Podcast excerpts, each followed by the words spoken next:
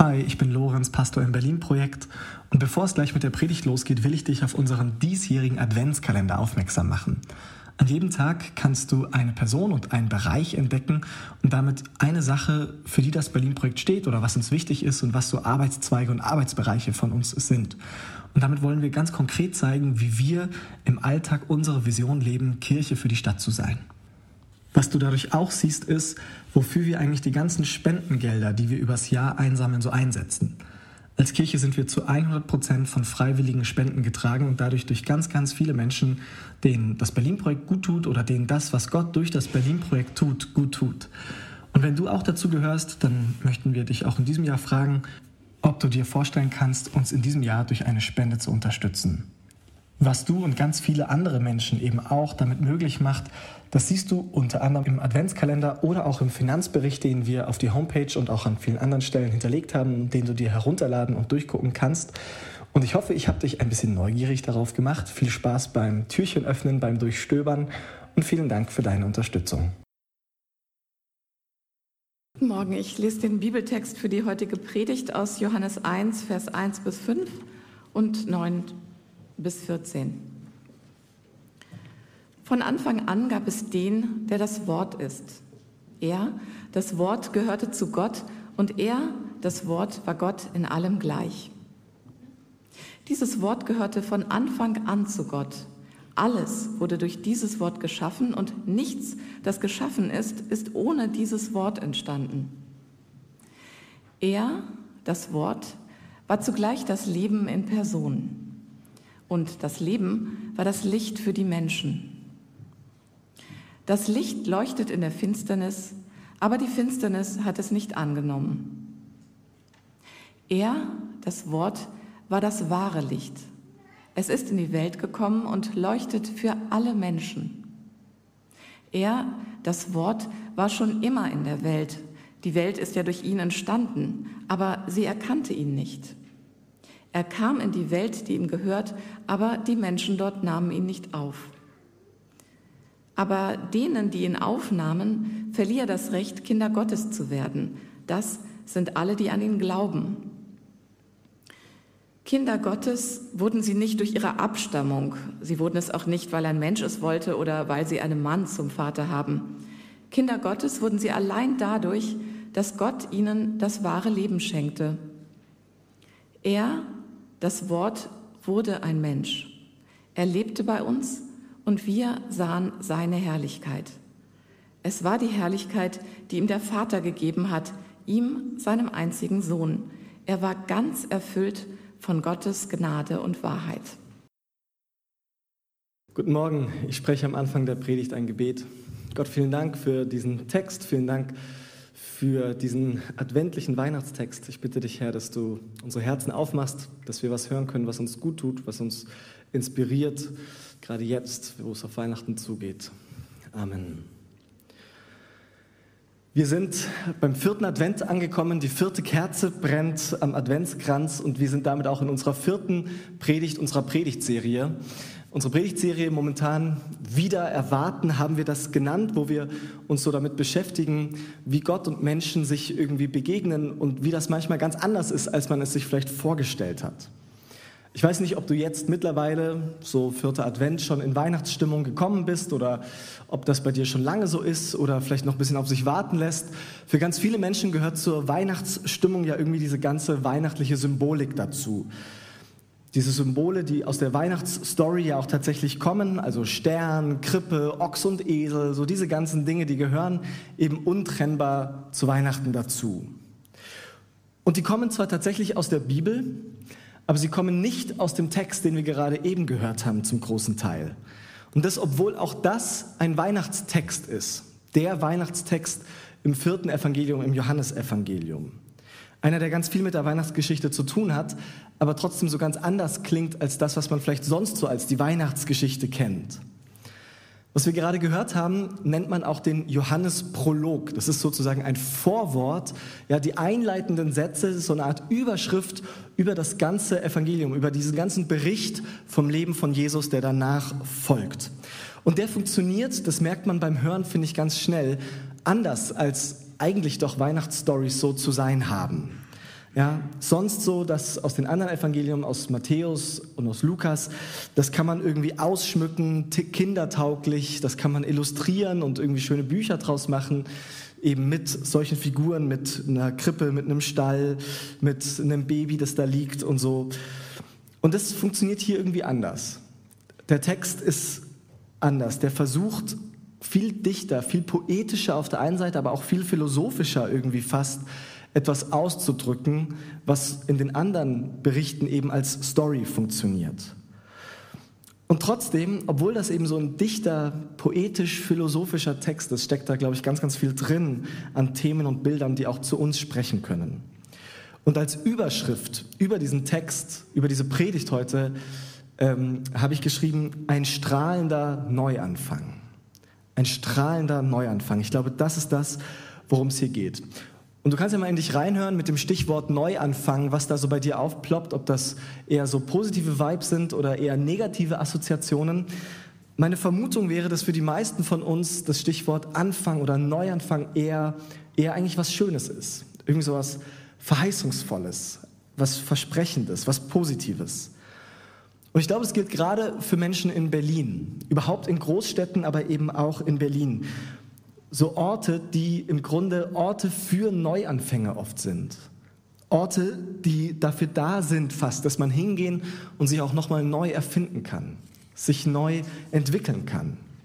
Eine Stadt, in die du ziehst, wo die Leute dich noch nicht kennen, wo du noch in keiner Schublade drin bist, wo du auch nochmal neu ausprobieren kannst, was an dir sonst noch so drin steckt, an Potenzial, an Persönlichkeitsseiten, die vielleicht zum Vorschein kommen in so einer neuen Umgebung. Mich neulich mit einer Person unterhalten, die überlegt hatte, etwas Substanzielles, sage ich mal, an ihrem Äußeren zu verändern, an ihrem Erscheinungsbild und die hin und her überlegt hat und am Ende ähm, aber auch darauf gekommen ist, naja, also wenn irgendwo, dann, dann doch hier in Berlin. Da fällt das weder auf, noch guckt dich jemand dafür komisch an, sondern hier bist du einer, bist du eine unter vielen, die immer mal wieder sich selbst neu erfinden wollen, die immer mal wieder was Neues sehen wollen.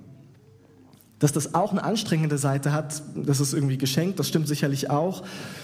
Und vielleicht sehnst du dich gerade eher danach, an den Weihnachtsfeiertagen nach Hause zu fahren, in dein gewohntes Umfeld, falls du nicht aus Berlin kommst, in deine Heimat, wo du die Gegend kennst, die Familie, wo dir ganz viel vertraut ist, weil es natürlich auch eine anstrengende Seite hat.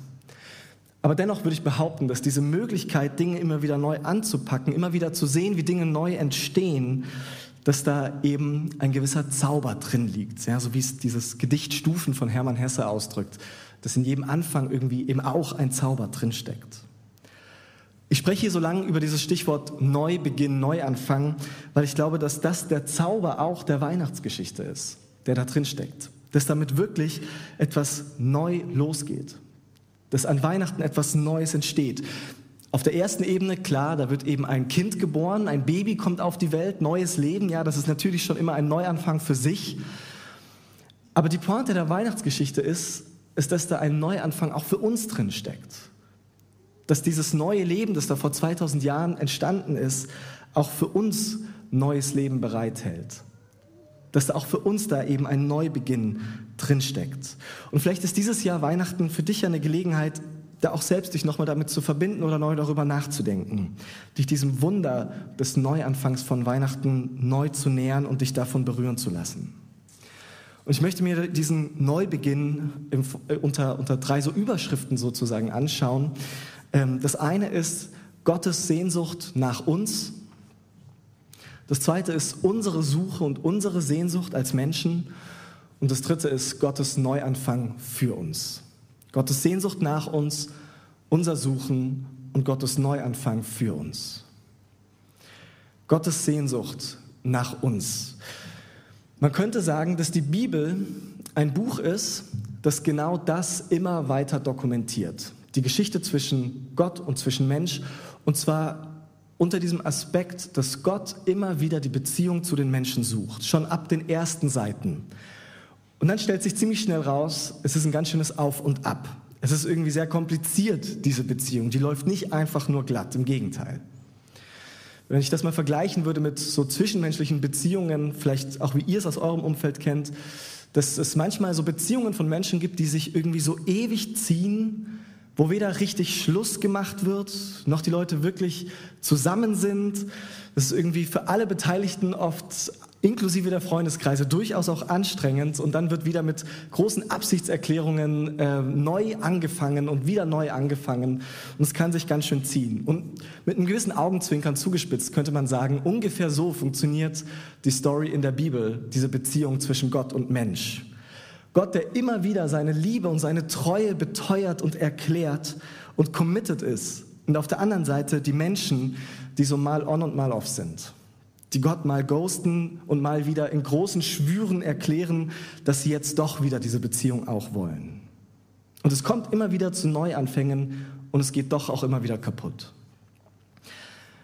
Aber an Weihnachten, da ist mal wieder so ein Neuanfang, könnte man sagen, in der Beziehung zwischen Gott und Menschen. Aber an Weihnachten, da ist etwas qualitativ anders diesmal. Das ist eine andere Art von Neuanfang der Beziehung zwischen Gott und Mensch, weil an Weihnachten wird deutlich, dass Gott sich nicht nur nach uns Menschen sehnt, nicht nur nach einer Beziehung mit uns, er will nicht nur bei uns sein, das auch, sondern Gott sehnt sich danach, Mensch zu sein. Gott sehnt sich nicht nur nach den Menschen, Gott sehnt sich danach selbst, Mensch zu sein. Und das ist neu. Das hebt nämlich ab dem Moment so diese kategorische Differenz, diesen grundsätzlichen Unterschied zwischen Gott und Mensch, der wird an der Stelle endgültig und ein für alle Mal überwunden und aufgehoben. Das, was immer so kategorisch getrennt hat zwischen Gott und Mensch, das gilt jetzt nicht mehr. Da passiert wirklich etwas Neues. Man könnte sagen, da wird aus einer Fernbeziehung mit unüberwindbaren Entfernungen, wird eine Nahbeziehung. Ein Gott auf Augenhöhe. Einer, der kommt und die Ferne und Distanz endgültig überwindet. Gott hat nicht nur Sehnsucht nach uns, sondern Gott hat Sehnsucht danach, einer von uns zu werden. Und genau diese Sehnsucht und dieses, dass es einerseits an Weihnachten um Gott geht, aber andererseits eben darum, dass Gott Mensch wird, das versucht dieser Text eben irgendwie zu fassen, diese Unfassbarkeit auszudrücken in Worte. Da wird einerseits Jesus identifiziert mit Gott, ja, gleich in den ersten Versen. Von Anfang an gab es den, der das Wort ist. Er, das Wort, gehörte zu Gott und er, das Wort, damit ist Jesus gemeint, war Gott in allem gleich. Es handelt sich wirklich um Gott. Aber, Vers 14, er, das Wort, wurde ein Mensch und lebte bei uns. Neulich ein Interview gehört mit ähm, der Philosophin und Schriftstellerin Thea Dorn die, ähm, die so gesagt hat, auf die Frage, wie viel von ihr selbst in ihren Romanfiguren, früher vor allem Romane geschrieben, äh, auch drinsteckt. Und sie hat gesagt, im Grunde gibt es keinen guten Autor, keine gute Autorin, wo nicht auch etwas von ihr oder ihm selbst in den Figuren drinsteckt. Aber niemand würde sich auch jetzt 100% auf eine Figur übertragen. Das wäre dann irgendwie auch nicht mehr gut literarisch gesehen sozusagen. Bei Gott ist das aber tatsächlich anders. Gott schreibt sich selbst in die Weltgeschichte qualitativ hier nochmal neu rein.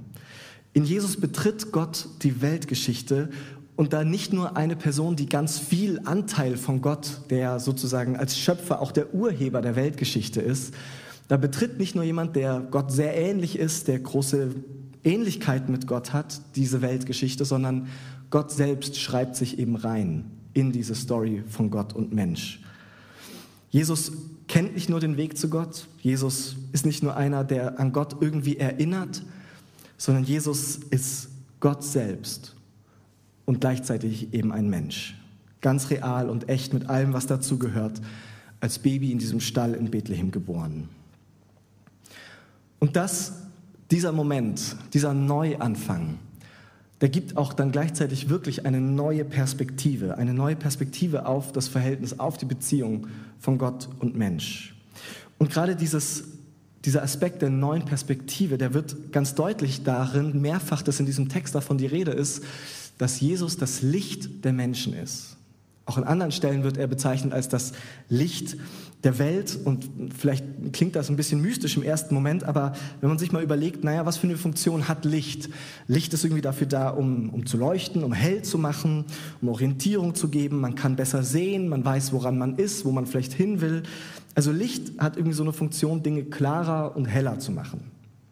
Und wenn also davon die Rede ist, dass Jesus das Licht der Welt ist, dann könnte man sich ja fragen, naja, was genau wird denn jetzt klarer? Was genau wird jetzt heller? Was genau wird jetzt besser verständlich? Was genau leuchtet jetzt mehr ein dadurch, dass Gott in Jesus Mensch geworden ist?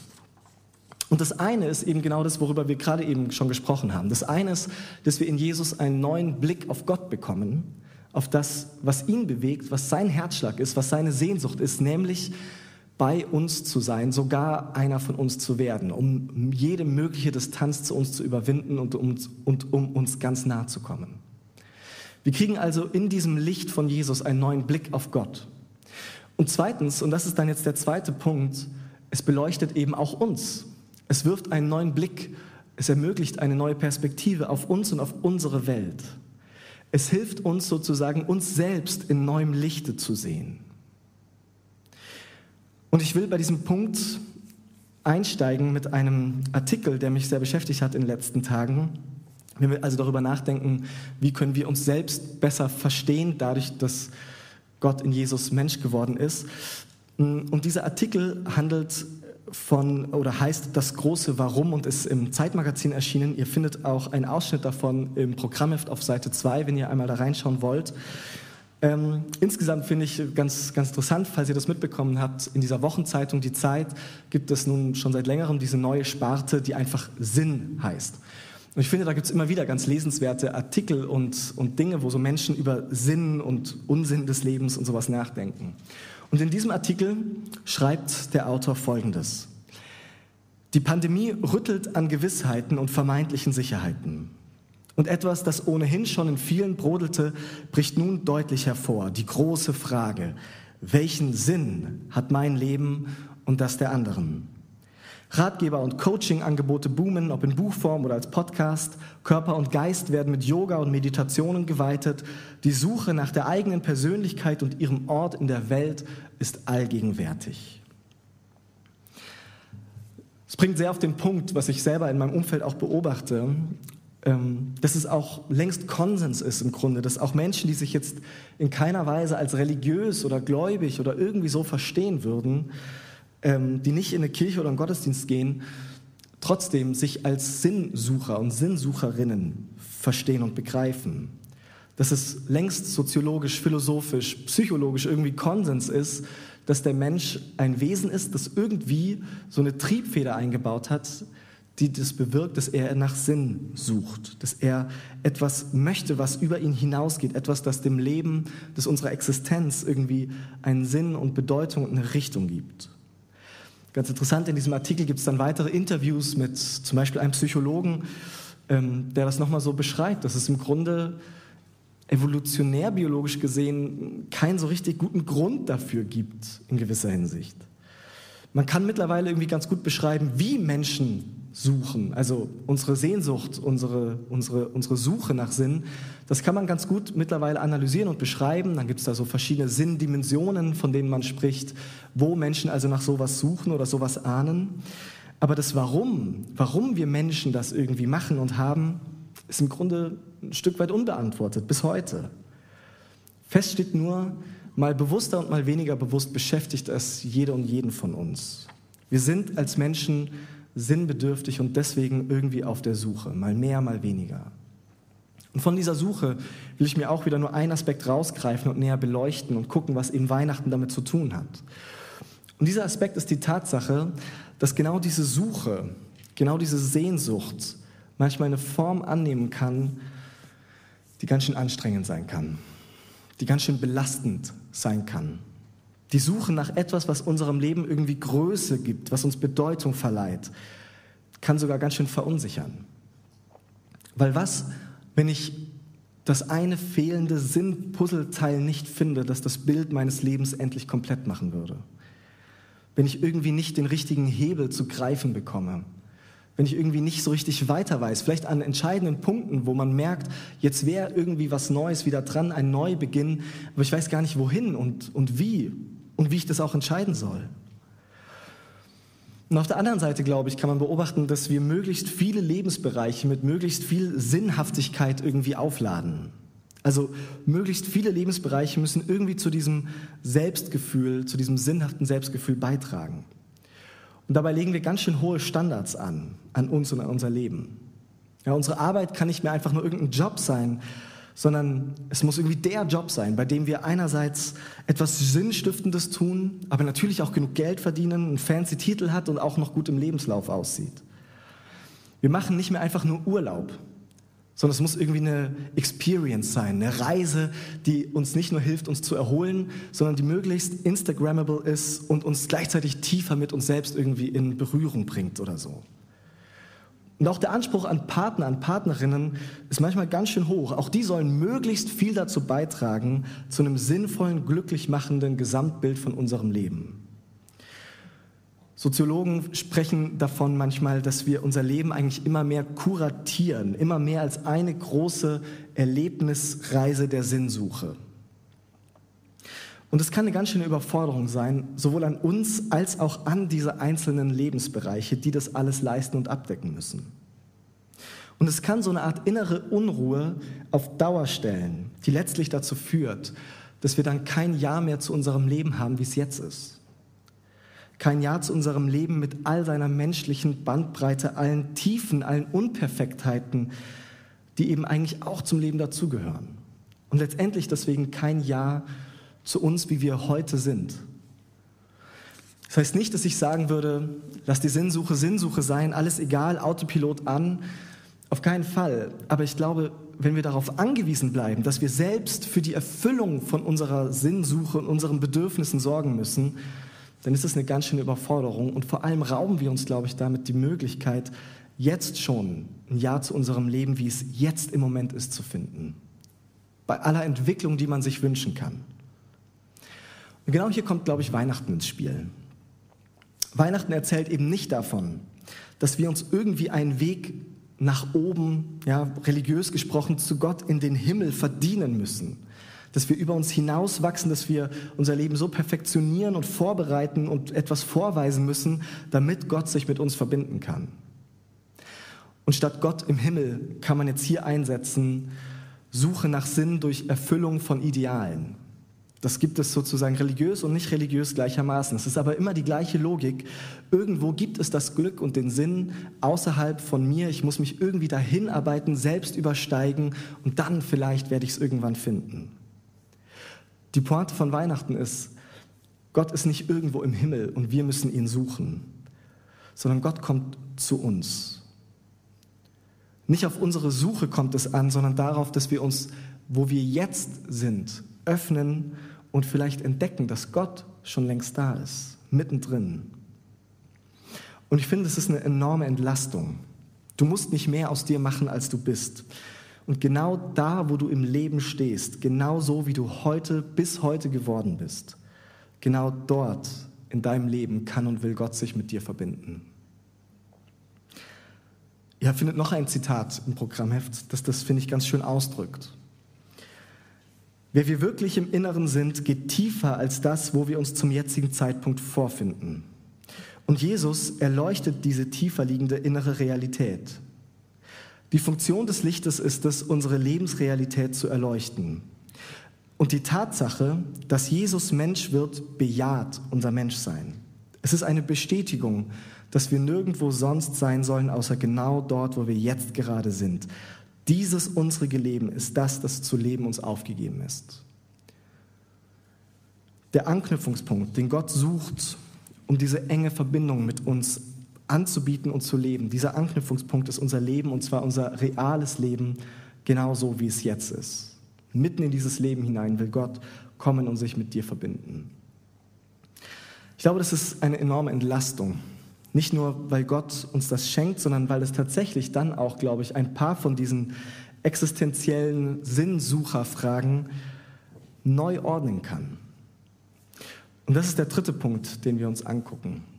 Wie sieht denn dann jetzt dieser Neubeginn aus? Was ist dieses Geschenk von Weihnachten? Ich lese noch mal zwei Verse vor aus dem Text, den wir gerade hatten. Denen, die ihn aufnahmen, verlieh er das Recht, Kinder Gottes zu werden. Das sind alle, die an ihn glauben. Kinder Gottes wurden sie nicht durch ihre Abstammung. Sie wurden es auch nicht, weil ein Mensch es wollte. Kinder Gottes wurden sie allein dadurch, dass Gott ihnen das wahre Leben schenkte. dieser Neuanfang, dieser Neubeginn in dieser Beziehung mit Gott, der steckt in diesem Bild drin, dass wir Kinder Gottes werden können. Kinder Gottes, dass sozusagen ein neues Leben losgeht. Das steckt da drin. Das ist, als würde das Leben nochmal von vorne losgehen. Und an manchen Stellen der Bibel wird das explizit so gesagt. Sich mit Gott zu verbinden, ist, als würde man neu geboren werden.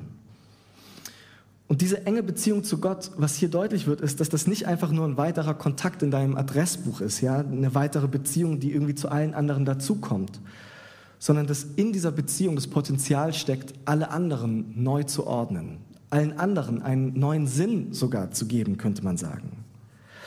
Wirklich eine Art neue Identität, die darin zum Ausdruck kommt, dass wir Kinder Gottes werden, Gottes Töchter, Gottes Söhne, dass wir auf eine existenzielle Art und Weise so wie man eben existenziell mit seiner Familie irgendwie verbunden ist, dass wir auf diese grundlegende, identitätsstiftende Art und Weise zu Gott gehören.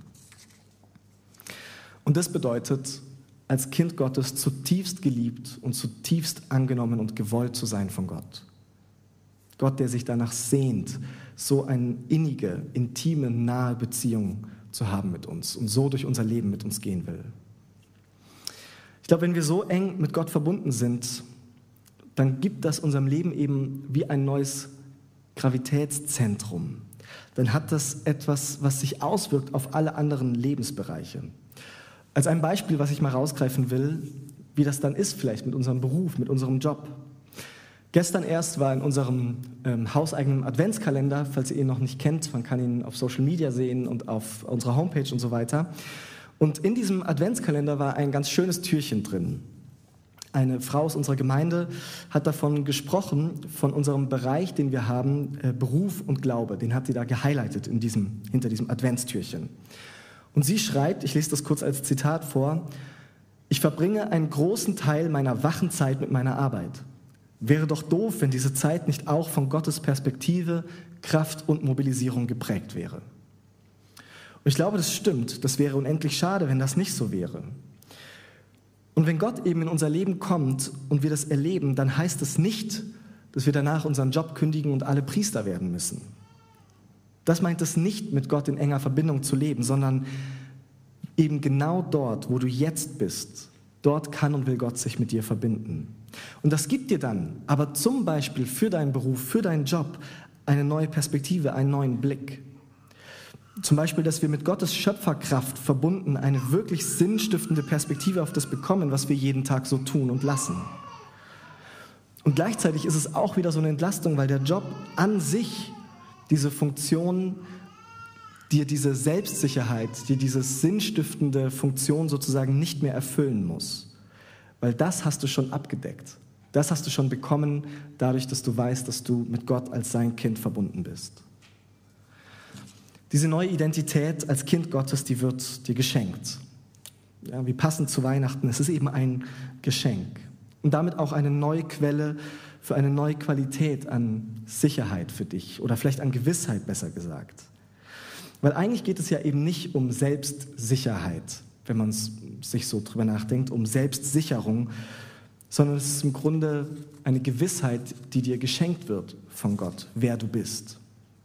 Eben nicht in dir selbst begründet, nicht in dem, was du so tust, was du leistest, sondern eine Gewissheit, dass dir das immer wieder zugesprochen wird. Du bist als Gotteskind gewollt, geliebt und angenommen. Als seine Tochter, als sein Sohn. Gnade nennen wir das auch. Das Geschenk, das zu hören und das zu erfahren. Und ich wünsche dir, dass dieses Jahr an Weihnachten du genau dieses Gnadengeschenk für dich findest dass du das neu oder vielleicht wieder neu für dich entdecken und auspacken und annehmen darfst. Dass Gott Sehnsucht hat nach deiner Nähe und dass du seine Nähe spüren und erleben darfst. Amen.